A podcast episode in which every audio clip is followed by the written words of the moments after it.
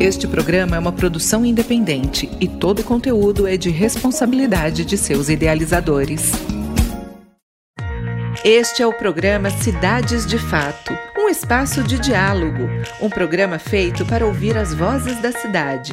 Vamos conversar com especialistas e a população sobre cidades e soluções, cidades de fato e o seu papel inclusivo e provocador. Um momento da população refletir sobre o seu papel cidadão. Vamos ao episódio de hoje. Este é o programa Cidades de Fato. O episódio de hoje é de número 74. O nosso tema é Tendências Urbanas e Populacionais a partir do censo de 2022.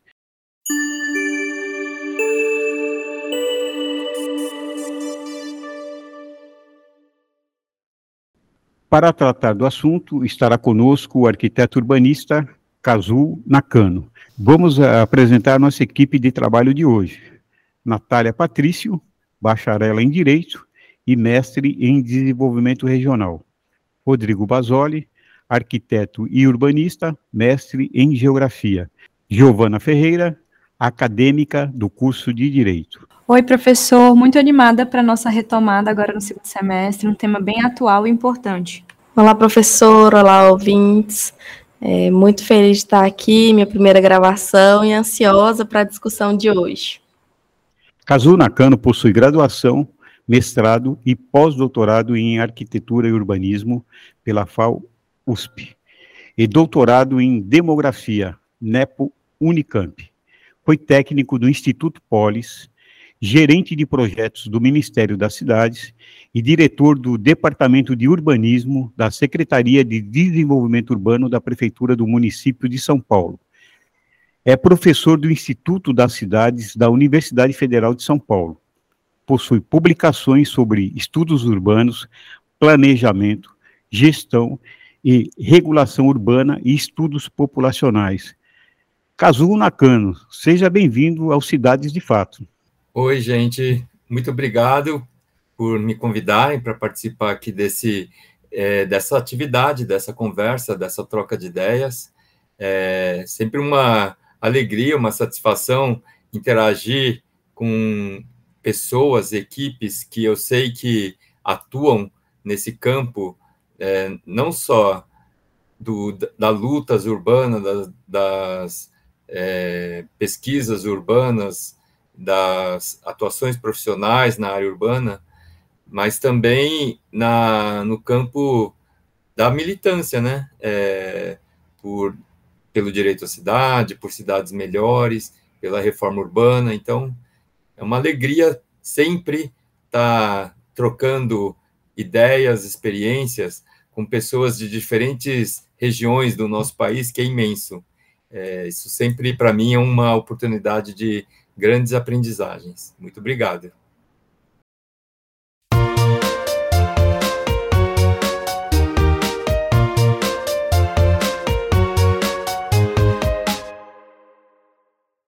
É, Cazu, estamos hoje com a Natália Giovana e eu ansiosos né, para tentar entender esse processo do, do censo em relação às questões voltadas ao urbanismo. Né? É, aí partindo de, algum, de algumas questões é, iniciais, né, hoje sétimo país mais populoso, mas com baixa densidade, né, de 23,86, aqui no norte, né, onde nós estamos, essa densidade cai para 4,51 é, habitantes por, por quilômetro quadrado. É, enfim, aí a gente tem as questões das metrópoles, enfim, esse, esse, esse censo, ele tem dois pontos substanciais é, dentro, dentro da, da discussão que a gente pretende levar em relação ao aspecto da, das tendências, né? É, um deles é que a constatação né, da, da, do envelhecimento da população em relação até é, a, a, ao, ao, problema né, de, de, dessa queda né, da, da, da, população evidente já mostrada e o esvaziamento das metrópoles, né, é, que aí a gente tem, além da concentração né, de 214 municípios, com mais de 70 milhões, São Paulo também com uma uma população muito grande, enfim. É, dentro desse contexto inicial, caso queria que nos, você nos falasse um pouco aí é, como você tem visto né, essa, essa, esses resultados, ainda sabendo ainda que eles são iniciais, obviamente, nós teremos mais elementos para futuramente para estudos, mas é que o que, que já, o que você poderia nos adiantar em cima do que nós já temos hoje já anunciado pelo IBGE? Então, Basoli, é, antes de mais nada, eu também queria é, informar que tem uma aluna minha do Instituto das Cidades da Unifesp, que é a Luciana Colombo, está nos acompanhando aqui também. É, mas queria aproveitar essa questão que você levantou, né, em relação ao, ao censo de 2022, dizer que é, o censo ele consolidou uma tendência, ele, ele evidenciou uma tendência que a gente já vinha percebendo nos censos anteriores, que é a, uma conclusão, vamos dizer assim, da nossa transição demográfica aqui no Brasil né? E isso significa que a gente hoje está numa fase em que a nossa população, é, inclusive a população urbana, ela cresce num ritmo bem mais lento do que crescia décadas atrás. Isso, é, do ponto de vista do planejamento, da gestão, da regulação urbana e também das políticas públicas em geral, é, é, uma, é uma oportunidade, mas ao mesmo tempo é um grande desafio, porque no que diz respeito às questões urbanas, às cidades, eu acho que a gente é, não tem aquela grande pressão né, do crescimento demográfico acelerado, que veio acompanhado por uma expansão urbana periférica descontrolada é, e horizontal, né, dispersa. Então, a gente hoje é, não tem essa pressão que a gente tinha na década de 60, 70 e que é, persistiu na década de 80 e que desde esse momento a gente viu uma desaceleração é, em relação a, a, esse crescimento vegetativo. Isso não significa que é, esse crescimento das cidades a partir dos processos migratórios né, não, não tragam grandes impactos. Pelo contrário, hoje as cidades médias e mesmo as cidades na periferia metropolitana elas crescem é, muito aceleradamente por conta das migrações. Então, é, essa pressão ela é, deixou de exercer grande é, pressão do ponto de vista geral, mas em cidades específicas, regiões específicas, né, contextos específicos, que lugar de destino de grandes fluxos migratórios, a gente ainda tem é, essas grandes pressões.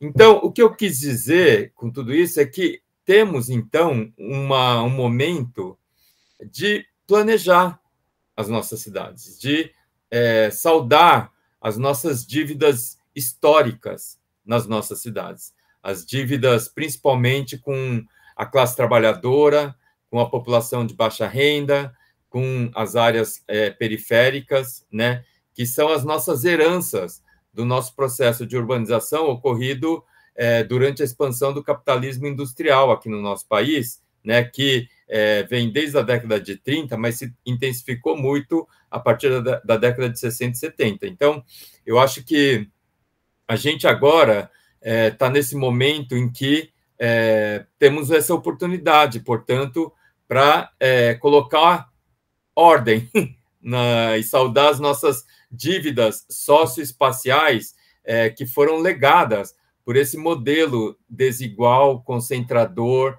excludente de produção de espaço urbano e de é, construção de cidades. Né? Então, eu acho que as, a política urbana, o planejamento, a gestão e a regulação urbana é, tem essa pauta, essa agenda hoje de é, saudar com essa, essa dívida da urbanização capitalista industrial periférica dependente. Mas, ao mesmo tempo, a gente tem um grande desafio, porque essa conclusão da transição demográfica ela traz novas pautas, ela traz novas agendas. Uma delas essa que você mencionou, Basoli, que é o envelhecimento populacional, né?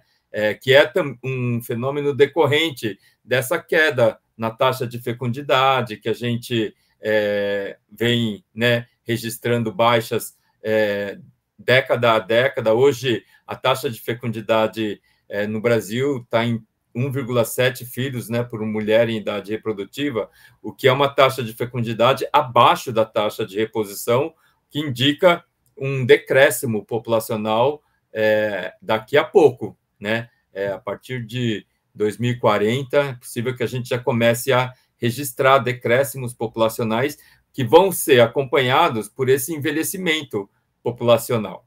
Né? E esse envelhecimento populacional nas cidades traz a necessidade de pensar o, as políticas urbanas habitacionais, de transporte, de saúde, de assistência social, é, de espaços públicos, né, é, calçadas e sinalizações, é, tudo isso na ótica também agora do, dessa população idosa que está é, crescendo muito rapidamente aqui no nosso país. Mas tem outras pautas da, do censo demográfico né, de 2022 que o, o, a gente hoje é, consegue perceber com muita clareza. É, em relação ao censo de 2022, eu li uma notícia hoje mais cedo, tinha até uma fala sua nela, e fazia um comparativo do número de imóveis e número de habitantes, né? E isso sobre a cidade de São Paulo, de o um número de imóveis construídos ser superior em quatro vezes o número de novos habitantes, mas sem que isso significasse automaticamente acesso à moradia, né? Então, eu queria que você comentasse um pouco sobre isso para a gente. Ah, Natália, é uma boa questão essa, porque é, mostra, esses dados mostram que a dinâmica é, de crescimento populacional é diferente da dinâmica de formação de novos domicílios, né? Novas moradias, que é, acompanha a formação de novas famílias. Então, são duas dinâmicas diferentes mesmo, é, e, e, que, para a política pública, né, particularmente para as políticas sociais, para a política urbana e habitacional, é importante considerar essa diferença. É, as, as dinâmicas populacionais, elas estão acontecendo segundo essas tendências né, de desaceleração é, que eu mencionei anteriormente, com queda na taxa de fecundidade, processos de envelhecimento, mas a dinâmica de formação de novas famílias e de novos domicílios está é, tá acontecendo de uma intensidade bastante grande, é, porque mudou a, os nossos processos de formação de novas famílias e novos domicílios, porque os arranjos familiares mudaram, o tamanho das famílias mudaram, é, tem muitos casais sem filhos, casais jovens, e tem muitas famílias é, unipessoais. Parece contraditório né, falar em família unipessoal, mas é assim que o IBGE considera. É, então, aumentou muito os domicílios com uma pessoa sozinha, é, tanto jovens quanto adultos de meia idade, e também idosos, principalmente idosas, né? Que moram em domicílios unipessoais, e esses domicílios unipessoais é, que têm uma quantidade menor de moradores, né, é, e que têm arranjos familiares diferentes, com mulheres, mães, solos, cuidando de filhos, né, isso aumentou muito é, rapidamente aqui no nosso país, nas nossas cidades, isso, isso principalmente nos bairros populares, né, é, e também a, os, os, as famílias homoafetivas, né?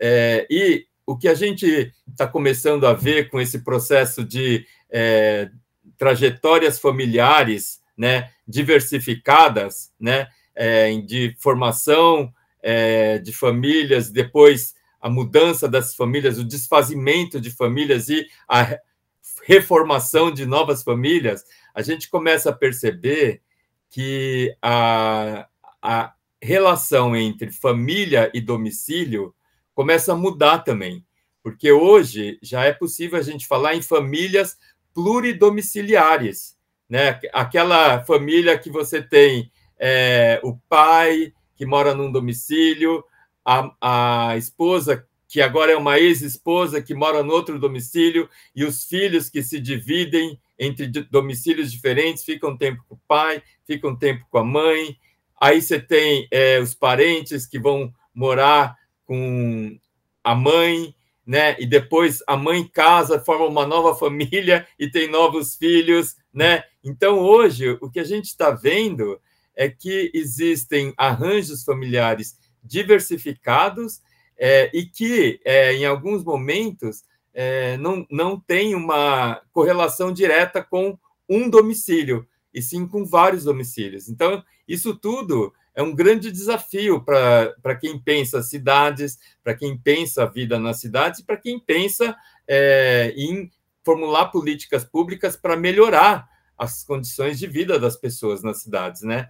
É, a política habitacional hoje ela precisa trabalhar com essa noção de diversidade, né? Nos arranjos familiares, que tem que também trabalhar com diversidades em soluções habitacionais, né? É, e considerar que essas famílias elas têm idosos, têm mães solos, têm pessoas com deficiência física e mental. Então, a política habitacional ela tem que se acompanhar esses processos. Então, caso eu gostaria de saber mais sobre é, essa diminuição no crescimento vegetativo da população. Se puder falar para mim, para os ouvintes, quais as principais causas e os impactos que isso pode trazer no planejamento de uma cidade? Ah, isso é muito importante, né, é, Giovana, porque é, esse é um fenômeno é, demográfico que vem acontece, né, em sociedades e populações que passam por um processo de urbanização e passam por transformações é, internas que são muito profundas, principalmente na, no, com esse processo de disseminação da vida urbana várias regiões do país, você vai tendo é, novos hábitos, né, é, de relacionamentos, você vai tendo é, uma nova forma de atuação das mulheres nessa sociedade urbana, né? É, você vai tendo é, uma redefinição dos papéis das mulheres nas famílias, você tem uma redefinição dos papéis das mulheres na sociedade, no mercado de trabalho, na vida econômica. Também você tem uma é, mudança na visão né, das, das, mulheres e dos homens é, em relação a essas atuações né, é, das mulheres nesses diferentes campos da sociedade e, e, no âmbito da família. Você tem uma disseminação da, de métodos anticoncepcionais né, na, na sociedade. É, e tudo isso, então, afeta é, a decisão de casar e, principalmente, a decisão de ter filhos. É, a decisão em relação a se vai ou não ter filho, quando vai ter filho, como vai ter filho, né? É, e quantos filhos vai ter. Então, todos esses processos que eu mencionei, impactam essas decisões de ter filho no sentido de protelar é, é, esses filhos para ter filhos mais tarde, né? Às vezes decorrente da decisão de casar mais tarde e é, quando se decide ter filhos, se pensa em ter menos filhos porque existe uma carga econômica, né? É, em criar filhos na, no espaço urbano e, e existe também é, necessidade de você acomodar né, a vida profissional, atuação é, social, atuação é, no mercado e a vida doméstica, né, e a vida de, dos cuidados ali em relação aos filhos, e muitas vezes isso não se compatibiliza, né, na vida das mulheres. Então, isso também contribui para ter filho mais tarde, para ter menos filhos e muitas vezes para não ter filho, né? Então tudo isso você percebe que contribui, né, para redução na quantidade de crianças nascendo nas nossas cidades, nas nossas sociedades. Então isso foi, isso é a grande mudança dessa transição demográfica é, é ao mesmo tempo em que você tem uma forte presença de idosos nas cidades, no espaço urbano, que colocam novas demandas, você tem uma diminuição grande de crianças pequenas, né, e de adolescentes, né, é, que na década de 80 e na década de 90 era uma grande pauta. Tanto é que a gente discutia muito políticas para é, criança e adolescente, políticas para juventude, né?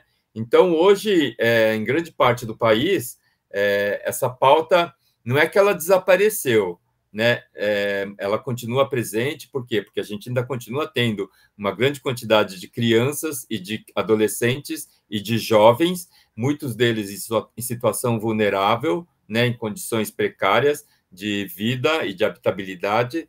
É, só que isso vem hoje se agregar à pauta dos idosos, à pauta das mulheres mães solos, né? É, e também a pauta das relações de gênero no espaço urbano, é, que está associada a essa mudança na forma de atuação né, das mulheres e a forma de relação das mulheres com é, toda a vida social, principalmente com os homens. Então, isso tem uma. Você percebe que traz é, questões para as nossas cidades, né? Que há 20 anos atrás é, a gente não considerava com essa ênfase que a gente está tendo que considerar hoje, sabe? É, e é, ligada àquela pergunta que a Natália fez antes, todos esses processos certamente têm relação com a, o aumento na quantidade de domicílios não ocupados fechados, porque a gente continua produzindo imóveis, produzindo empreendimentos habitacionais, produzindo moradias, é, sem considerar essas dinâmicas demográficas e sem trabalhar, é, além da produção imobiliária e habitacional, trabalhar canais e mecanismos de distribuição e acesso. Porque hoje a gente é, não, não deve pensar a política habitacional só na ótica da produção. A gente tem que considerar também a ótica da é, distribuição comercialização e acesso. E essa distribuição não precisa ser necessariamente venda de propriedade privada, individualizada. A gente tem que pensar novos acessos à moradia, para além do acesso à propriedade privada. É, caso vamos trazer o desenvolvimento sustentável aqui para dentro da, do nosso assunto.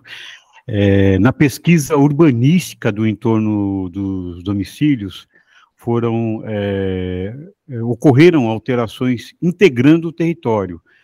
É, o IBGE aludiu a essa integração ao atendimento né, das demandas da Agenda 2030, né, agenda do, dos Objetivos de Desenvolvimento Sustentável, especialmente o ODS 11, que é Cidades e Comunidades Sustentáveis, e também né, da nova Agenda Urbana.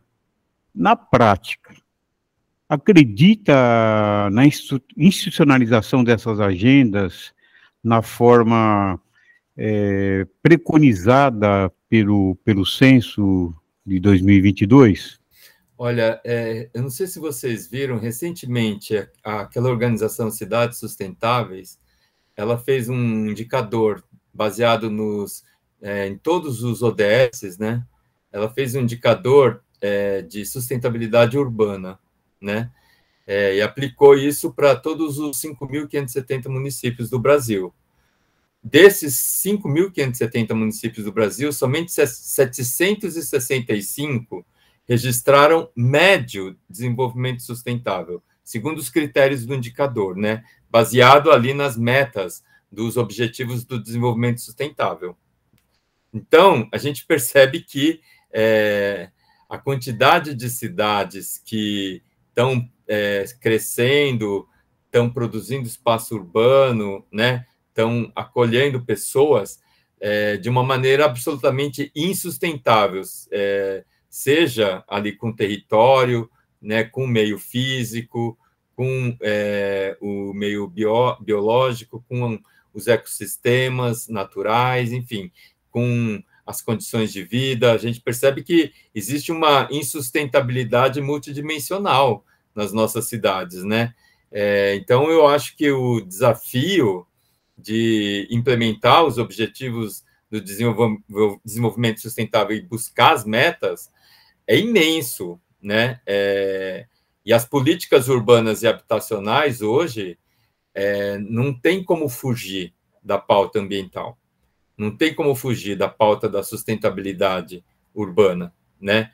É, e a gente aqui no Brasil é, tem uma, um desafio grande, porque historicamente a trajetória de construção das políticas urbanas e habitacionais, no âmbito municipal principalmente, ela aconteceu é, de uma maneira separada em relação à trajetória da construção das políticas ambientais, que se deu muito mais no âmbito estadual.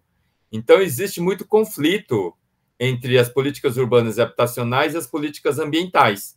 Existe muito descompasso, né?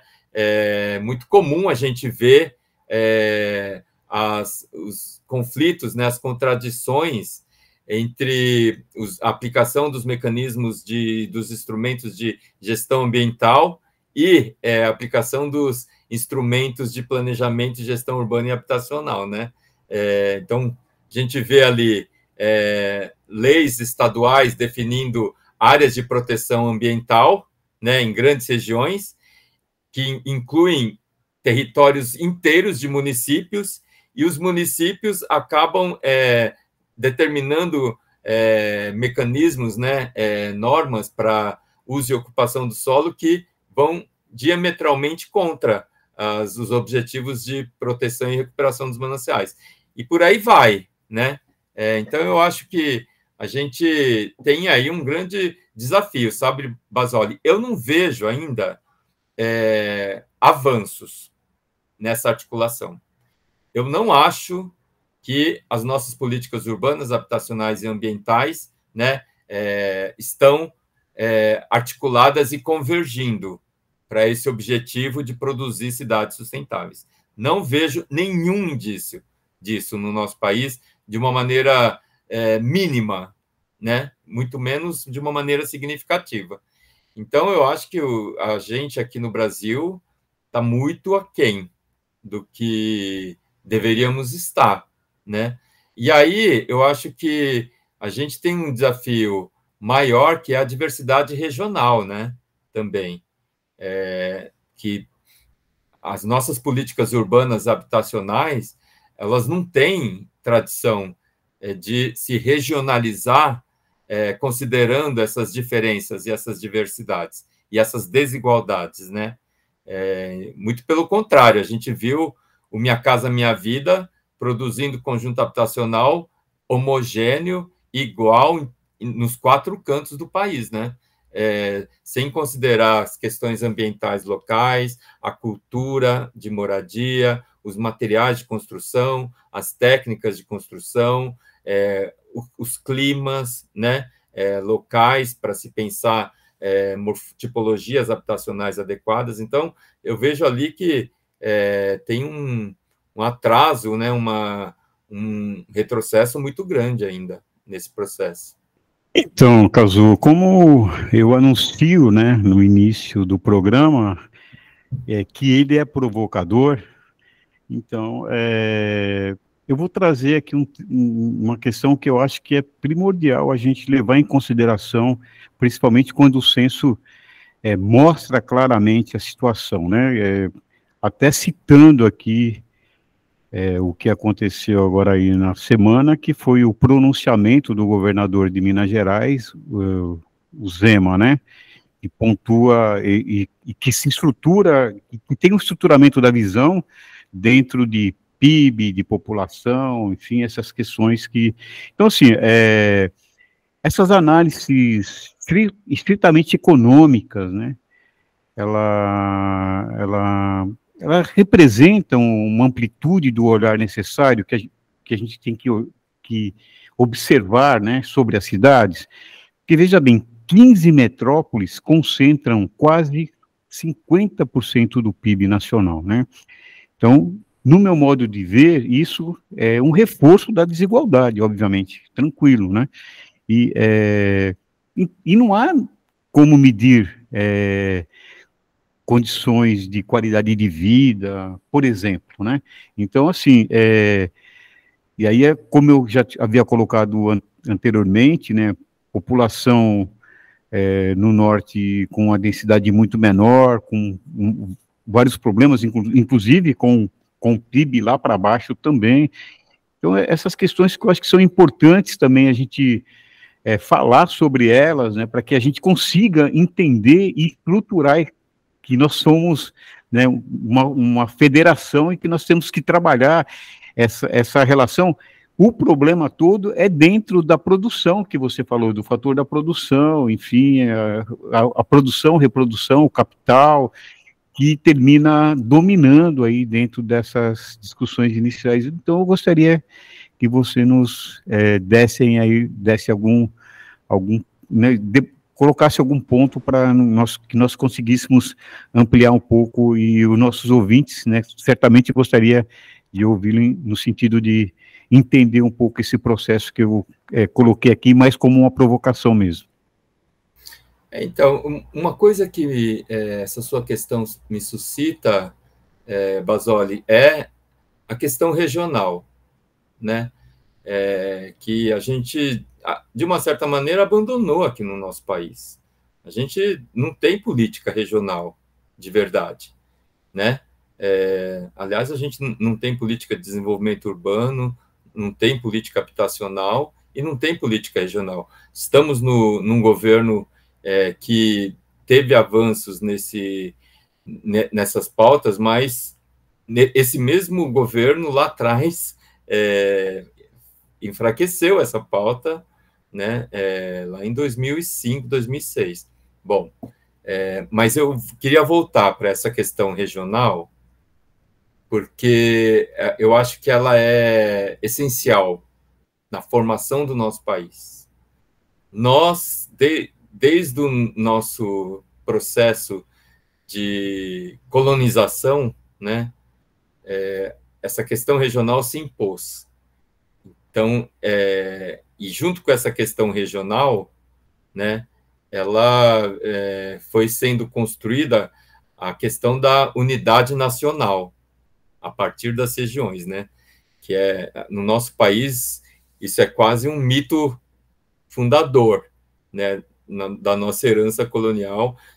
Então, quando o Zema ataca a unidade nacional, é, afirmando uma divisão entre Norte, Nordeste, Sul e Sudeste, ele está atacando um, uma dimensão da nossa formação né, é, nacional é, que é essencial. Por isso que a, as reações né, elas é, foram muito intensas, continuam sendo, né? É, eu acho que ele não fazia ideia da, da ferida que ele estava é, mexendo ali, porque é, isso é, um, é quase um nosso mito fundador, né, no nosso Estado-nação. É, eu acho que a gente precisa retomar essa discussão hoje é, da questão regional, não na lógica economicista, produtivista, porque a resposta da Marina Silva a, a essa colocação do Zema eu achei é, muito precisa, porque ela falou: olha, a gente não, não pode colocar essa questão regional e os pesos e as hierarquias simplesmente pela quantidade de é, pessoas, né? É, a, maior ou menor percentual da população brasileira que habita as regiões, porque os, os conteúdos né, dessa região, ela não é só o conteúdo populacional demográfico. Você tem o conteúdo na região amazônica que tem uma importância vital para o país inteiro e que não é, é somente a importância demográfica, é a importância da floresta amazônica viva, né? É, então, é, não dá para desconsiderar essa, essa centralidade hoje, né, da, da, da, região amazônica na formação do país. Então, eu acho que é, o, a gente precisa trabalhar, né, é, hoje a pauta regional é, à luz dos obje, objetivos do desenvolvimento sustentável, sabe? À luz dessa nova geopolítica é, internacional, à luz dessa hoje também de, dessa condição que a gente tem, né, é, aqui no Brasil, é, de mudanças nas bases econômicas, é, populacionais, culturais, ambientais de cada região, sabe? É, então, acho que essa é muito importante você trazer essa questão, porque eu acho que já faz muito tempo que a gente está deixando de lado a questão regional, e quando a gente deixa de lado a questão regional, a gente deixa de lado também a questão metropolitana, que é a questão urbana aderente à questão regional, né? Então, a gente finge que esse país não tem metrópole, sim, do ponto de vista da política urbana habitacional, sabe, é, ambiental. A, a, a, gente não tem nem, apesar do Estatuto da Metrópole, que não teve efeito nenhum, os é, planos de desenvolvimento urbano é, é integrados, né, o PDUI, não teve efeito nenhum. Então, a gente, eu acho que é, dá, dá uma, uma boa discussão essa, viu, Basoli? Não sei o que, que vocês pensam, porque vocês têm uma outra perspectiva, né? Vocês estão com uma, um outro ponto de vista regional para falar, é, que é tão importante quanto é, todas as outras regiões, para colocar aqui na, nessa discussão sobre a, a, o projeto de país que a gente precisa retomar e construir, né? Eu acho que hoje não dá para escapar que o projeto é, de nação, projeto de sociedade, tem que partir das especificidades regionais, sabe? e não de, do contrário, da homogeneização nacional.